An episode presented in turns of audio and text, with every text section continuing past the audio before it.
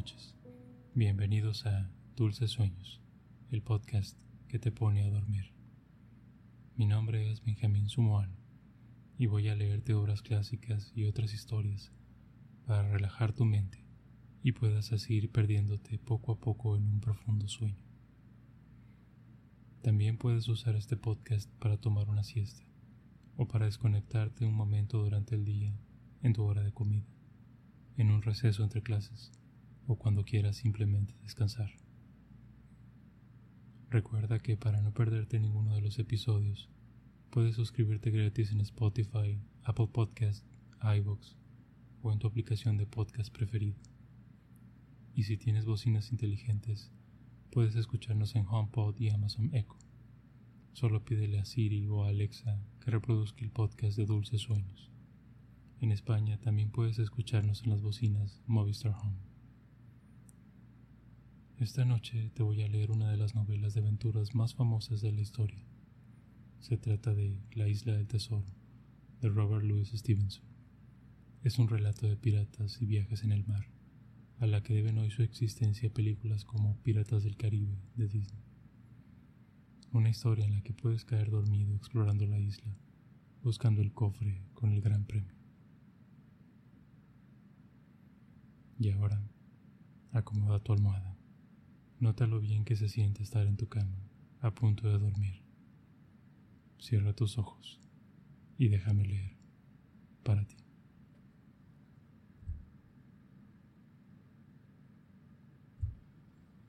La isla del tesoro por Robert Louis Stevenson. Parte primera. El viejo pirata. 1 y el viejo marino llegó a la posada del almirante Benbow.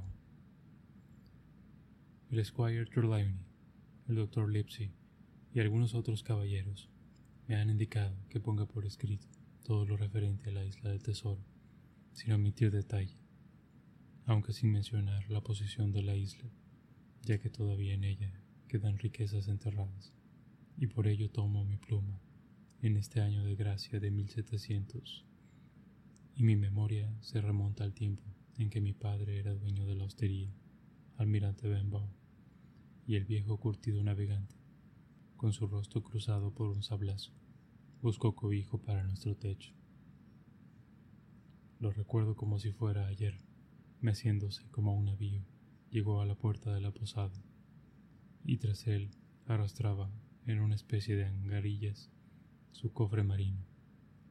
Era un viejo recio, macizo, alto, con el color de bronce viejo que los océanos dejan en la piel.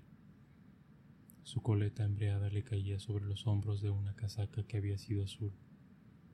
Tenía las manos agrietadas y llenas de cicatrices, con uñas negras y rotas, y el sablazo que cruzaba su mejilla era como un costurón de siniestra blancura. Lo veo otra vez mirando la ensenada y masticando un silbido.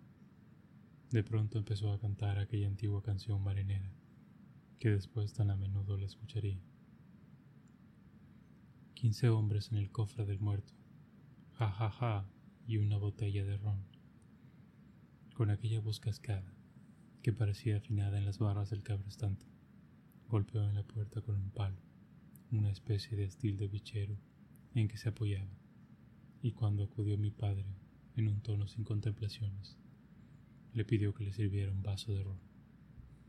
Cuando se lo trajeron, lo bebió despacio, como hacen los catadores, sescando la lengua y sin dejar de mirar a su alrededor, hacia los acantilados, y fijándose en la muestra que se balanceaba sobre la puerta de nuestra posada. Es un buen rada, dijo entonces, y una taberna muy bien situada. ¿Viene mucha gente por aquí, eh, compañero? Mi padre le respondió que no. Pocos clientes, por desgracia. Bueno, pues entonces aquí me acomodaré. Eh, tú, compadre, le gritó el hombre que arrastraba las angarillas. Atraca aquí y echa una mano para subir el cofre. Voy a hospedarme unos días, continuó. Soy hombre llano. Ron, tocino y huevos es todo lo que quiero, y aquella roca de allá arriba, para ver pasar los barcos. ¿De cuál es mi nombre? Llamadme capitán. Y ah, Se me olvidaba. Perdona, camarada. Y arrojó tres o cuatro monedas de oro sobre el umbral. Ya me avisaréis cuando me haya comido ese dinero, dijo con la misma voz con que podía mandar un barco. Y en verdad, a pesar de su ropa deslucida y sus expresiones indignas, no tenía el aire de un simple marinero, sino la de un piloto o un patrón acostumbrado a ser obedecido o a castigar. El hombre que había portado las angarillas nos dijo que aquella mañana lo vieron apearse de la diligencia delante del Royal George y que allí se había informado de las hosterías abiertas a lo largo de la costa, y supongo que le dieron buenas referencias de la nuestra, sobre todo lo solitario de su emplazamiento, y por eso la había preferido para instalarse. Fue lo que supimos de él. Era un hombre reservado, taciturno. Durante el día vagabundeaba en torno a la ensenada o por los acantilados, con un catalejo de latón bajo el brazo y la velada solía pasarla sentado en un rincón junto al fuego, bebiendo el ron más fuerte con un poco de agua. Casi nunca respondía cuando se le hablaba, solo erguía la cabeza y resoplaba por la nariz como un cuerno de niebla, por lo que tanto nosotros como los clientes habituales pronto aprendimos a no meternos con él. Cada día, al volver de su caminata, preguntaba si había pasado por el camino algún hombre con aspecto de marino al principio pensamos que echaba de menos la compañía de gente de su condición, pero después caímos en la cuenta de que precisamente lo que trataba era de esquivarlo. Cuando algún marinero entraba en la almirante Benbow, como de tiempo en tiempo solían hacer los que se encaminaban a Bristol por la carretera de la costa, él espiaba antes de pasar a la cocina, por entre las cortinas de la puerta, y siempre permaneció callado como muerto en presencia de los forasteros. Yo era el único para quien su comportamiento era explicable, pues, en cierto modo, participaba de sus alarmas. Un día me había llevado aparte y me prometió cuatro peniques de plata cada primero de mes. Sí, tenía el ojo avisor para informarle de la llegada de un marino con una sola pierna. Muchas veces, al llegar el día convenido y exigirle yo lo pactado, me soltaba un tremendo bufido, mirándome con tal cólera, que llegaba a inspirarme temor. Pero, antes de acabar la semana, parecía pensarlo mejor, y me daba mis cuatro peniques, y me repetía la orden de estar alerta ante la llegada del marino con una sola pierna. No es necesario que diga cómo mis sueños se poblaron con las más terribles imágenes del mutilado. En noches de borrasca cuando el viento sacudía hasta las raíces de la casa y la marejada rugía en la cala rompiendo contra los acantilados. Se me aparecía con mil formas distintas y las más diabólicas expresiones. Unas veces con su pierna cercenada por la rodilla, otras por la cadera. En ocasiones era un ser monstruoso, de una única pierna, que le nacía del centro del tronco. Yo le veía en la peor de mis pesadillas, correr y perseguirme saltando estacadas y zanjas. Bien echadas las cuentas, qué caro pagué mis cuatro peniques con tan espantosas visiones. Pero, aún aterrado por la imagen de aquel marino con una sola pierna, yo era de cuantos trataban al capitán, quizá el que menos miedo le tuviera. En las noches en que bebía más ron de lo que su cabeza podía aguantar, Cantaba sus viejas canciones marineras, impías y salvajes, ajeno a cuanto lo rodeábamos. En ocasiones pedía una ronda para todos los presentes y obligaba a la atemorizada clientela a escuchar, llenos de pánico, sus historias y a corear sus cantos. Cuántas noches sentí estremecerse la casa con su ja ja ja y una botella de ron que todos los asistentes se apresuraban a acompañar a cual más fuerte, por temor a despertar su ira. Porque en esos arrebatos era el contertulio de peor trato que jamás se ha visto. Daba puñetazos en la mesa para imponer silencio a todos, y estallaba enfurecido tanto si alguien lo interrumpía como si no, pues sospechaba que el corro no seguía su relato con interés. Tampoco permitía que nadie abandonase la hostería hasta que él, empapado de ron, se levantaba soñoliento y dando tumbos se encaminaba hacia su lecho. Y aun con esto, lo que más asustaba a la gente eran las historias que contaba. Terroríficos relatos donde desfilaban arcados, condenados que pasaban por la plancha, temporales de alta mar, leyendas de la isla de la Tortuga y otros siniestros parajes de la América española. Según él mismo contaba, había pasado su vida entre la gente más despiadada que Dios lanzó a los mares, y el vocabulario con el que se refería a ellos en sus relatos escandalizaba a nuestros sencillos vecinos, tanto como los crímenes que describía. Mi padre aseguraba que aquel hombre sería la ruina de nuestra posada, porque pronto la gente se cansaría de venir para sufrir humillaciones y luego terminar la noche sobrecogida de pavor. Pero yo tengo para mí que su presencia nos fue de provecho, porque los clientes que al principio se sentían amorizados, luego en el fondo encontraban deleite. Era una fuente de emociones que rompía la calmosa vida en aquella comarca. Y había incluso algunos de entre los mozos que hablaban de él con admiración diciendo que era un verdadero lobo de mar y un viejo tiburón, y otros apelativos por el estilo, y afirmaban que hombres como aquel habían ganado para Inglaterra su reputación en el mar. Hay que decir que, a pesar de todo, hizo cuanto pudo por arruinarnos, porque semana tras semana y después, mes tras mes, continuó bajo nuestro techo aunque desde hacía mucho ya su dinero se había gastado. Y cuando mi padre reunía el valor preciso para combinarle a que nos diera más, el capitán soltaba un bufío que no, que no parecía humano, y clavaba en los ojos en mi padre tan fieramente que el pobre aterrado salía a escape de la estancia. ¿Cuántas veces lo he visto, después de una de estas desairadas escenas, retorcerse las manos de desesperación? y estoy convencido de que el enojo y el miedo ese tiempo contribuyeron a acelerar su prematura y desdichada muerte.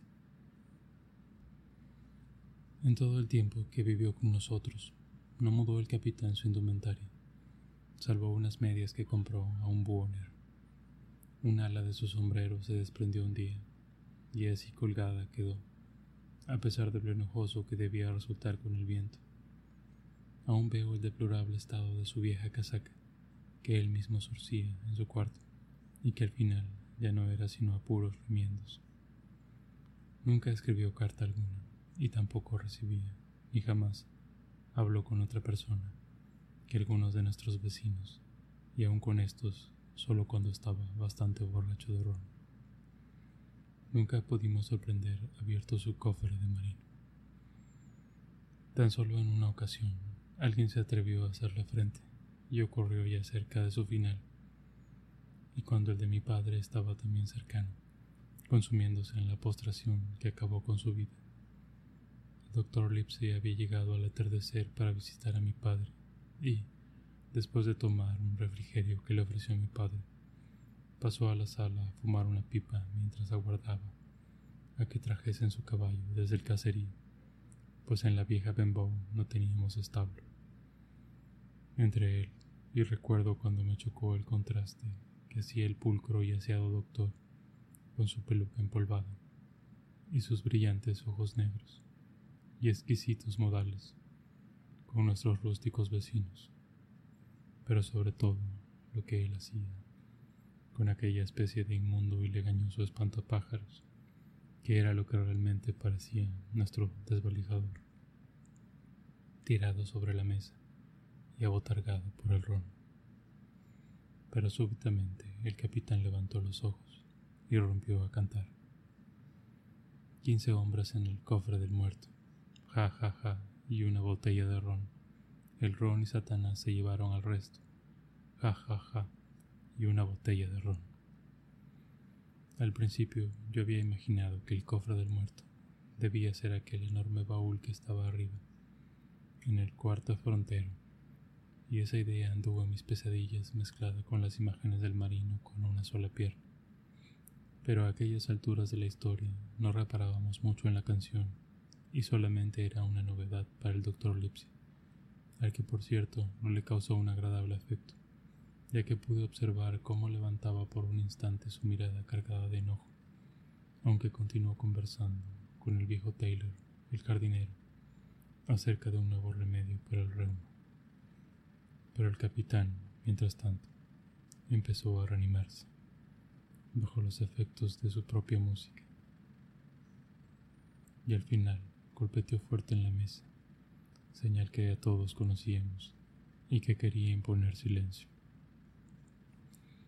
Todas las voces se detuvieron, menos la del doctor Lipsy, que continuó hablando sin inmutarse, con su voz clara y de amable tono, mientras daba de vez en cuando largas chupadas a su pipa. El capitán fijó entonces una mirada furiosa en él, dio un nuevo manotazo en la mesa y con el más bellaco de los bozarrones gritó: Silencio en la cubierta. ¿Os dirigís a mí, caballero? preguntó el médico. Y cuando el rufián, mascullando otro juramento, le respondió que así era, el doctor Lipsy replicó: Solamente he de deciros una cosa, que, si continuáis bebiendo ron, el mundo se verá muy pronto a salvo de un despreciable forajido. La furia que estas palabras despertaron en el viejo marinero fue terrible. Se levantó de un salto y sacó su navaja. Se escuchó el ruido de sus muelles al abrirla y balanceándola sobre la palma de la mano, amenazó al doctor con clavarlo en la pared. El doctor no se inmutó. Continuó sentado y le habló así al capitán por encima del hombro, elevando el tono de su voz para que todos pudieran escucharle, perfectamente tranquilo y firme. Si no guardáis ahora esa navaja, os prometo por mi honor que en el próximo tribunal del condado os haré ahorcar. Durante unos instantes los dos hombres se retaron con las miradas pero el capitán amainó, se guardó su arma y volvió a, volvió a sentarse gruñendo como un perro apaleado. Y ahora, señor, continuó el doctor, puesto que no ignoro su desagradable presencia en mi distrito, podéis estar seguro de que no he de perderos de vista. No solo soy médico, también soy juez, y, si llega a mis oídos la más mínima queja sobre vuestra conducta, aunque solo fuera por una insolencia como la de esta noche. Tomaré las medidas para que os detengan y expulsen de estas tierras. Basta. Al poco rato trajeron hasta nuestra puerta el caballo del doctor Lipsy, y éste montó y se fue. El capitán permaneció tranquilo aquella noche, y he de decir que otras muchas, a partir de esta. 2. La aparición de Perro Negro. Poco después de los sucesos que acabo de narrar, tuvo lugar el primero de los misteriosos acontecimientos que acabaron por librarnos del capitán, aunque no, como ya verá el lector, de sus intrigas. Fue aquel invierno un invierno en que la tierra permaneció cubierta por las heladas y azotada por los más furiosos vendavales. No, no dábamos cuenta de que mi pobre padre no llegaría a ver la primavera. Día a día empeoraba, y mi madre y yo teníamos que repartirnos el peso de la hostería, lo que por otro lado nos mantuvo tan ocupados que difícilmente reparábamos ya en nuestro desagradable huésped. Recuerdo que fue un helado amanecer de enero. La ensenada estaba cubierta por la blancura de la escarcha la mar en calma rompía suavemente en las rocas de la playa, y el sol naciente iluminaba las cimas de las colinas, resplandeciendo en la lejanía del océano. El capitán había madrugado más que de costumbre y se fue hacia la playa, con su andar amacado, oscilando su cuchillo bajo los faldones de su andrajosa casaca azul, el catalejo de latón bajo el brazo y el sombrero echado hacia atrás. Su aliento al caminar iba dejando como nubecillas blanquecinas al desaparecer tras un peñasco. Profirió uno de aquellos gruñidos que tan familiares ya me eran, como si en aquel instante hubiera recordado con indignación al doctor Lipsy. Mi madre estaba arriba, velando a mi padre. Yo atendía a mis quehaceres y preparaba la mesa para cuando regresara el capitán. Entonces se abrió la puerta y apareció un hombre al que jamás había antes visto, pálido, con la blancura del cebo. Vi que le faltaban dos dedos en la mano izquierda, pero, aunque le colgaba un machete, no tenía trazas de hombre pendenciero. Yo, que estaba siempre pendiente de cualquier marino, tanto con una como con dos piernas, recuerdo que me sentí desconcertado, pues aquel visitante no parecía hombre de mar, pero algo en él olía a tripulación. Le pregunté en qué podía servirle y dijo que quería beber ron. Pero cuando iba a traérselo, se sentó sobre una mesa y me hizo una seña de que me acercara. Me quedé quieto donde estaba con el paño de limpieza en las manos. Acércate, hijo, me llamó. Acércate. Yo di un paso hacia él. Esa mesa que está ahí preparada no será para mi compadre Bill, me preguntó con aire burlón. Le dije que no conocía a su compadre Bill que aquella mesa estaba dispuesta para otro huésped, a quien llamábamos el capitán. Bien, dijo, eso le gusta a mi compadre Bill, que le llamen capitán. Pero si el que dices tiene una cicatriz grande en un carrillo y da gusto ver lo fino que es, sobre todo cuando está borracho, ese es mi compadre Bill. Además, vamos a ver, si tu capitán tiene una cuchilla en la mejilla, ¿No será además en el lado derecho? Ah, ya decía yo. Así que está aquí mi compadre Bill. Le contesté que se encontraba afuera, dando uno de sus paseos. ¿Por dónde, hijo? ¿Por dónde ha ido? Le indiqué la playa y le dije por dónde podría regresar el capitán y lo que aún tardaría. Y después respondí a otras de sus preguntas. Me dijo, ah, Verme le va a sentar mejor que un trago de ron a mi compadre Bill. La expresión de su cara al decir esto no me pareció muy agradable, por lo que pensé que el forastero no decía la verdad. Pero pensé que no era un asunto mío, y además tampoco podía yo hacer nada. El hombre salió y se postó en la entrada de la hostería, acechando como gato que espera al ratón. Cuando se me ocurrió salir a la carretera, me ordenó que entrase inmediatamente y, como no obedecí con la presteza que él esperaba, un cambio terrible se produjo en su rostro blanquecino y profirió un juramento tan terrible que me heló el alma. Entré rápidamente en la posada y él entonces se me acercó, recobrando su aire salamero y dándome una palmadita en el hombro. Me dijo que yo era un buen muchacho y que se había encariñado conmigo. Tengo yo un hijo, me contó, que se parece a ti como una gota de agua a otra, y que es el orgullo de mi corazón. Pero los muchachos necesitáis disciplina, hijo, disciplina. Si tú hubieras navegado con mi compadre Bill, no necesitarías que te lo dijera dos veces para entrar en casa. No, no eran esas las costumbres de Bill, ni de los que navegaban con él. Pero mira, ahí viene, con su catalejo bajo el brazo. Ese es mi compadre Bill. Bendito sea. Tú y yo vamos a meternos dentro, hijo, y nos esconderemos tras la puerta. Vamos a darle a Bill una buena sorpresa. Dios lo bendiga. Y diciendo esto, entró conmigo en la hostería y me ocultó tras él, junto a la puerta. Yo estaba, como es de suponer, inquieto y alarmado. El miedo que sentía aumentaba al ver que el forastero también daba muestras de temor. Acarició la empuñadura de su machete y empezó a sacarlo de su vaina. Y todo el tiempo que estuvimos aguardando, no dejó de tragar saliva, como si tuviera, como suele decirse, un nudo en la garganta. Por fin entró el capitán. Cerró la puerta de golpe y sin desviar su mirada, se dirigió a grandes zancadas hacia su mesa. Bill, llamó al forastero, con una voz que pretendía ser firme y resuelta. El capitán giró sobre sus talones y se nos quedó mirando. El color había desaparecido de su rostro y hasta su nariz se tornó lívida.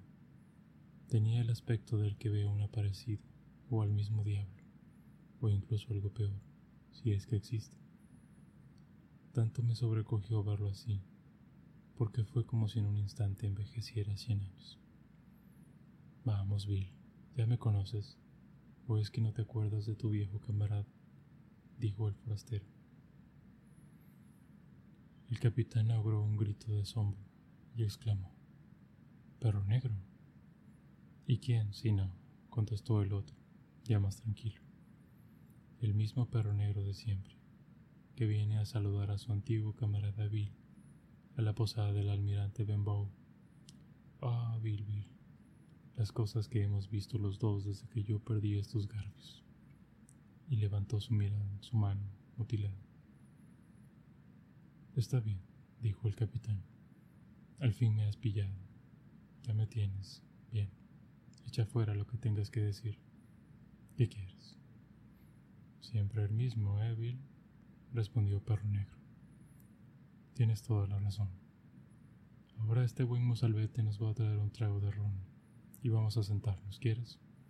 Y vamos a charlar mano a como viejos camaradas. Cuando yo regresé con el ron, Estaban los dos sentados en la mesa del capitán, uno frente al otro. Perro Negro se había situado cerca de la puerta y con la silla algo separada de la mesa, como para poder al mismo tiempo vigilar a su antiguo compinche y supongo tener pronta la huida. Me mandó que me retirase y que dejara la puerta abierta de par en par y añadió, ¿no se te ocurre espiar por el ojo de la cerradura, hijo? Así que, dejándolos solos, me retiré. Durante largo rato, y aunque me esforcé por escuchar, no pude entender más que apagados susurros, pero después empecé a oír sus voces, cada vez más altas, y entonces pesqué alguna palabra, principalmente juramentos del capitán. No, no, no, no, y basta, gritaba. Si hay que acabar colgados, a la horca todos, chilló. Y de repente estalló en juramentos horribles y escuché ruido de golpes. La mesa y las sillas rodaban por el suelo con gran estrépito. Oí chocar de aceros y un instante después vi a Perro Negro huir despavorido y al capitán corriendo tras él, los dos con los machetes en la mano, y vi que el hombro de Perro Negro manaba sangre.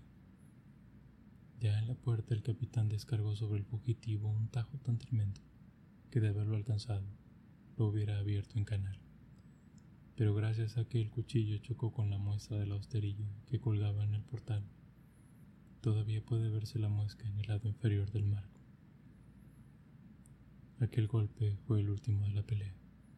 Cuando pudo llegar a la carretera, Perro Negro, a pesar de su herida, demostró saber correr y desapareció tras la colina en medio minuto. El capitán, por su parte, miró la muestra como aturdido. Se pasó varias veces la mano por sus ojos y después volvió a entrar a la casa. Jim, gritó. Ron. Y al pedírmelo, se tambaleó un poco y trató de sostenerse, apoyándose en la pared. ¿Estáis herido? exclamé.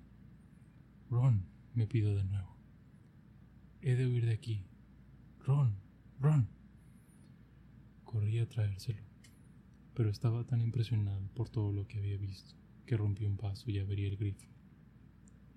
Y mientras trataba de calmarme, oí el golpe de un cuerpo al caer al suelo. Corrí entonces hacia la habitación donde había dejado al capitán, y allí me lo encontré tirado con largo era. En ese instante mi madre, alarmada por los gritos y la pelea, acudió presurosa en mi ayuda. Entre los dos tratamos de levantar al capitán, que resollaba fuerte y estentoriamente. Tenía los ojos cerrados y en su rostro el color de la muerte. Pobre de mí, gritaba mi madre. La desgracia se ceba en esta casa y con tu pobre padre tan enfermo. No teníamos ni idea de qué hacer para auxiliar al capitán. Lo único que se nos ocurría es que había sido herido de muerte en la pelea con el forastero. Traje por si acaso el ron y traté de hacérselo beber, pero tenía los dientes apretados y la boca encajada como si fuera de hierro. En ese instante, y con gran alivio por nuestra parte, se abrió la puerta y vimos entrar al doctor Lipsy que venía a visitar a mi padre. Doctor, exclamamos, ayúdanos, no sabemos si está muerto. ¿Muerto? dijo el doctor, no más que uno de nosotros. Este hombre no tiene sino un ataque, que por cierto ya le advertí. Y ahora, señora Hawkins, vuelva usted al lado de su esposo. Y, si es posible, que no se entere de nada de esto. Yo, como es mi obligación, trataré de salvar la despreciable vida de este tunante. Jim, me indicó, haz el favor de traerme una jofaina. Cuando volví con lo que me había pedido el doctor, había cortado de arriba hasta abajo una manga de capitán, dejando al descubierto su nombre brazo nervudo, sobre el que se veían varios tatuajes. En el antebrazo, con gran claridad leímos Mía es la suerte y viento en las velas. Y Billy Bones es libre. Y más arriba, junto al hombro, veíase una horca con un hombre colgado. El dibujo estaba trazado con cierta gracia. Profético, dijo el doctor, indicándome el dibujo. Y ahora, señor Bones, si ese es su nombre, vamos a ver de qué color tiene usted la sangre. ¿Te asusta la sangre, Jim? me preguntó. No, señor, respondí. Bueno, pues entonces, me dijo, sostén la jofaina. Y diciendo esto, cogió la lanceta y abrió una vena. Abundante sangre manó antes de que el capitán abriese los párpados y nos mirara con ojos turbios. Primero reconoció al doctor y frunció su ceño.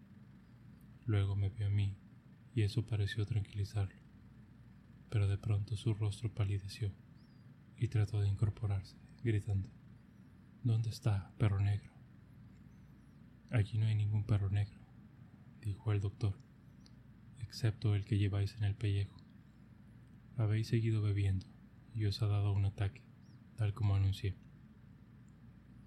Y en este instante acabo, muy contra mi gusto, de sacaros por las orejas de la sepultura. Y ahora, señor Bones, yo no me llamo así, interrumpió el capitán. Tanto me da, replicó el doctor. Es el nombre de un pirata del que he oído hablar, y así os llamo para abreviar. De cualquier forma, lo que tenía que deciros es tan solo esto. Un vaso de ron no acabará con vuestra vida, pero a ese seguirá otro, y después otro. Y he puesto mi peluca a que, de no dejarlo, no tardaréis en morir. ¿Está claro? Moriréis y así iréis al lugar que os corresponde, como está en la Biblia. Ahora vamos, haced un esfuerzo y os ayudaré, pero esta vez a ir a la cama. Entre el doctor y yo, con gran trabajo, conseguimos hacerlo subir la escalera y dejarlo en el lecho, donde su cabeza cayó sobre la almohada, igual que si aún permaneciera desmayado. Y ahora pensadlo, dijo el doctor. Yo declino mi responsabilidad, solo el nombre del ron, ya que significa vuestra muerte. Y tomándome por el brazo, salimos de aquel cuarto para ir a ver a mi padre. No hay que temer, me dijo el doctor tan pronto cerramos la puerta. Le he extraído suficiente sangre como para que descanse tranquilo una temporada. Tendrá que quedarse aquí una semana. Es lo mejor para todos, pero sin duda otro ataque puede acabar con él. 3. La marca negra. Hacia el mediodía me acerqué a la habitación del capitán, llevándole un refresco y medicinas. Se encontraba casi en el mismo estado en que lo habíamos dejado, aunque trató de incorporarse, pero su debilidad fue más grande que sus deseos. Jane me dijo, tú eres la única persona en quien puedo confiar aquí y bien sabes que siempre me porté bien contigo. Ni un mes he dejado de darte tus cuatro peniques de plata. Ahora ya me ves, compañero. Da grima verme. No tengo ánimos y estoy solo. Escucha, Jim. Tráeme un cortadillo de ron. Vamos, camarada, ¿me lo traerás? El doctor intenté decirle, pero él rompió en juramentos y maldiciones contra el doctor con una voz que, aún apagada, no había perdido su vieja energía. Los médicos son todos unos farsantes, voció, y ese vuestro, ese, que sabe de hombres de mar. Con estos ojos he visto tierras que me abrazaban como la brea hirviendo, y a mis compañeros caer muertos como moscas con el vómito negro. Y he visto la tierra moverse como la mar sacudida por terremotos. ¿Qué sabe el médico? Y te digo una cosa, fue el ron el que me hizo vivir. Él ha sido mi comida y mi agua. Somos como marido y mujer. Y si me lo quitáis ahora, seré como un barco del que ya no queda más que un madero, que las olas entregan a la playa. Mi maldición caerá sobre ti, y sobre ese médico charlatán. Y de nuevo prorrumpió en una sarta de juramentos. Fíjate, Jim, en el temblor de mis dedos. Continuó ya con un tono de súplica. No se están quietos. No he bebido una gota en todo el santo día. Te digo que ese médico es un farsante. Si no he hecho un trago de ron, Jim, empezaré a tener visiones. Ya casi las tengo. Estoy viendo al viejo Flint allí en el rincón, detrás tuyo. Y si empiezo a tener visiones, con la mala vida que he llevado, se me va a aparecer hasta Caín. El médico dijo que un vaso no me haría daño. Te daré una guinea de oro si me traes un cortadillo, Jim.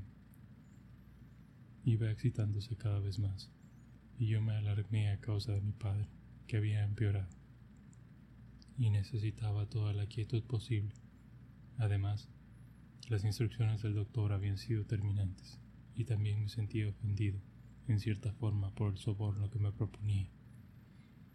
No quiero vuestro dinero, le dije, sino el que debéis a mi padre. Os traeré un vaso, solo uno. Cuando se lo traje, lo cogió ávidamente y lo bebió de un trago. Ah, suspiró. Ya me siento mejor, no cabe duda. Y ahora, muchacho, ¿Cuánto tiempo dijo el doctor que debía estar en esta condenada litera? Una semana, por lo menos, le contesté. Truenos, exclamó. Una semana. Eso no puede ser. Para entonces ya me habrían pillado y me marcarían con la negra. Ahora mismo deben andar ya por allí esos canallas husmeando mis huellas. Gentuza que no han sabido guardar lo suyo y quieren poner sus garras en lo que es de otro. ¿Tú crees que eso es de hombres de mar? Yo he sido un espíritu precavido. Nunca gasté mis buenos dineros ni los he perdido por ahí, pero voy a estar más avisor que un terminal en su guardia. No les tengo miedo.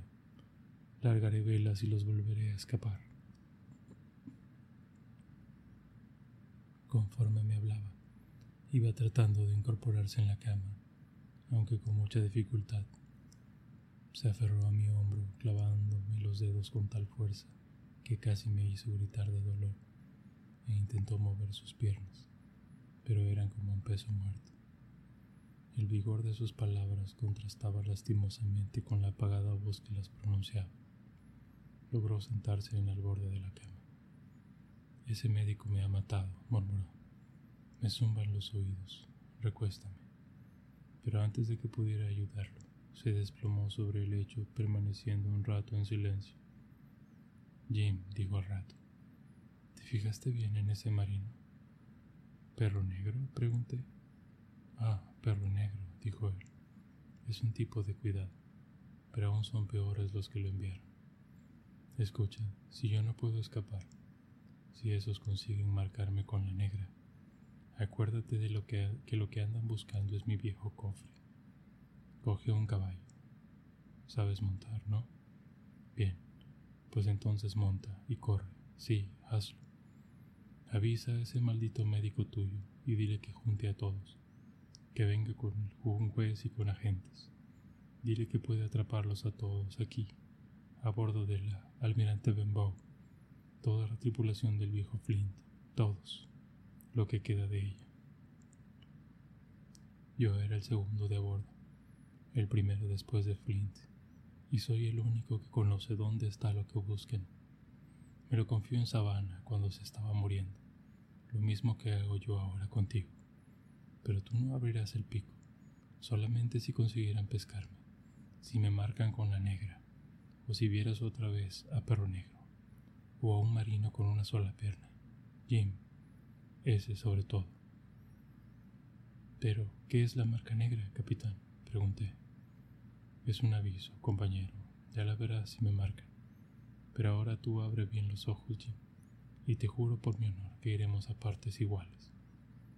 Todavía sigo divagando durante un rato. Su voz fue debilitándose, y cuando le hice beber su medicina, que tomó como un niño, me dijo, si ha habido un marino con necesidad de estas drogas, ese soy yo y se durmió profundamente. No sé qué hubiera hecho yo de resolverse bien todos los acontecimientos. Quizá le habría contado al doctor aquella historia, porque sentía miedo de que, si el capitán se recobraba, pudiera olvidar su promesa y tratara de librarse de mí. Mas sucedió que aquella misma noche mi padre murió repentinamente, lo que hizo que dejaran de tener importancia las demás preocupaciones el dolor que nos embargaba, las visitas de nuestros vecinos, la preparación del funeral y atender al mismo tiempo a todos los quehaceres de la hostería me mantuvieron tan ocupado que apenas tuve pensamientos para el capitán y aún menos para sus intrigas. A la mañana siguiente lo vi bajar al comedor y comió como de costumbre, aunque poco, pero me temo que sí bebió más ron del que solía pues él mismo se encargó de servirse a su gusto, y con tal aire amenazador y tales bufidos que ninguno de los presentes osó recriminar. La noche antes del funeral estaba tan borracho como siempre, y no respetó el duelo que nos acongojaba, sino que le escuchamos cantar su odiosa y vieja canción marinera. Aunque aún se le veía muy débil, todos lo temíamos, y tampoco estaba el doctor quien después de la muerte de mi padre había tenido que acudir a una enferma a muchas millas de distancia. Ya he dicho cuán débil parecía el capitán, y a lo largo de la noche incluso pareció ir apagándose lentamente aún más. Subía y bajaba las escaleras con mucha fatiga, iba de una habitación a la otra, y de vez en cuando asombraba, asomaba las narices a la puerta, como para oler el mar. Luego volvía apoyándose entre los muros y respirando trabajosamente como el que sube por una montaña. No parecía reparar en mí, y creo firmemente que se había olvidado por completo de sus confidencias. Su temperamento veleidoso, más fuerte que su falta de vigor, le arrastraba a violentas actitudes, y no era la más tranquilizadora su costumbre de desenvainar su largo cuchillo, cuanto más ebrio estaba y ponerlo delante de él sobre la mesa. Pero, a pesar de todo, no prestaba mucha atención a la gente y parecía sumido en sus meditaciones e incluso como perdido en ellas. De pronto, con gran asombro nuestro, empezó a cantar una canción que jamás la habíamos escuchado, una especie de canción de amor campesino que debía recordarle su juventud antes de hacerse a la mar. Así siguieron las cosas hasta un día después del funeral, cuando a eso de las tres de una tarde cerrada por la más helada niebla, al asomarse a la puerta, vi lejos en el camino a alguien que se acercaba despacio. Sin duda se trataba de un ciego, porque iba tanteando el suelo con un palo y llevaba un gran parche verde que le tapaba los ojos y la nariz.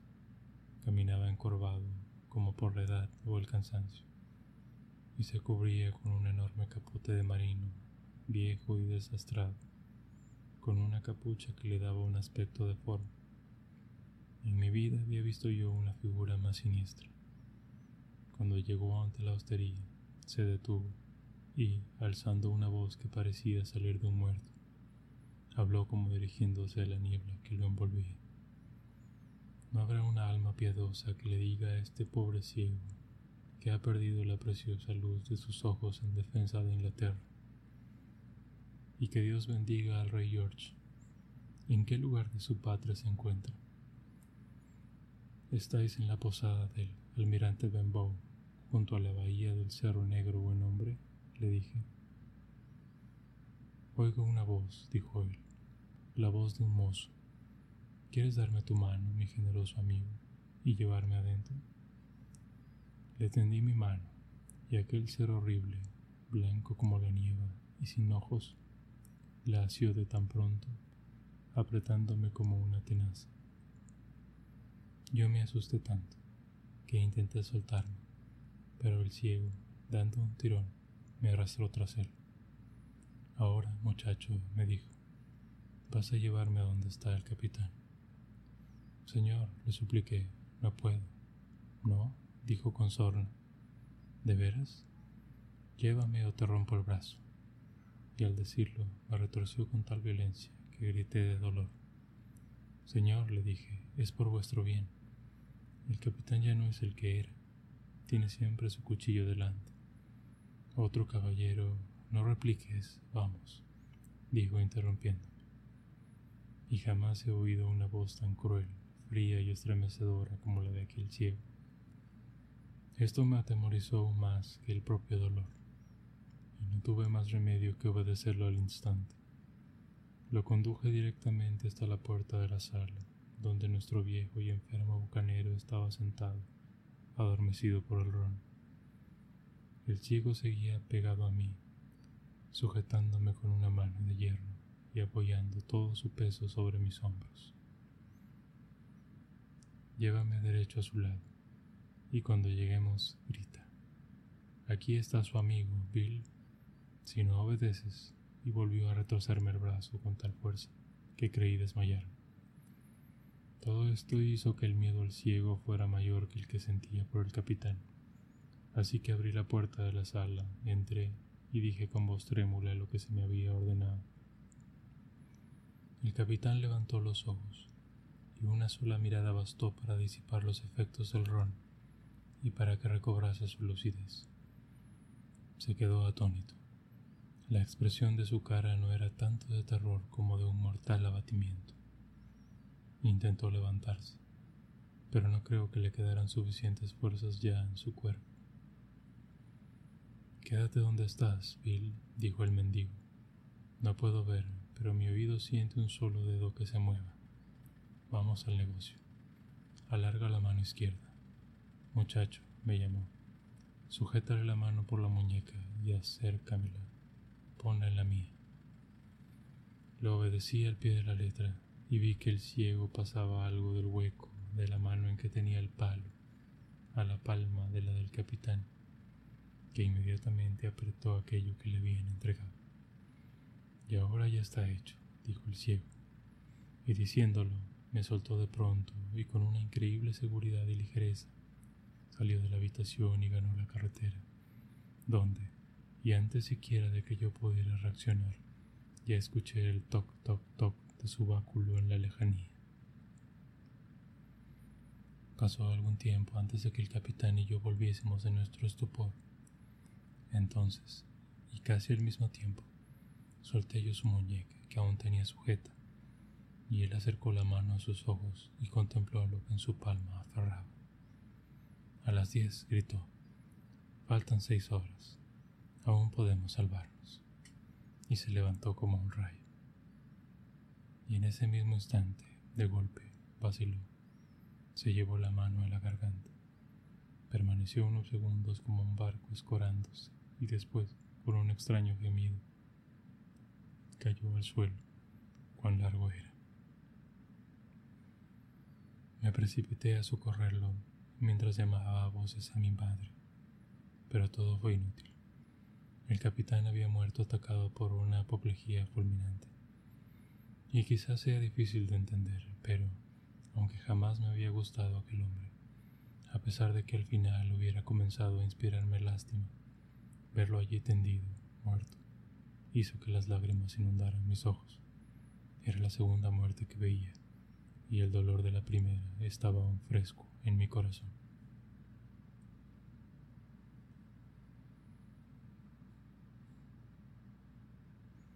Que tengas dulces sueños. Buenas noches.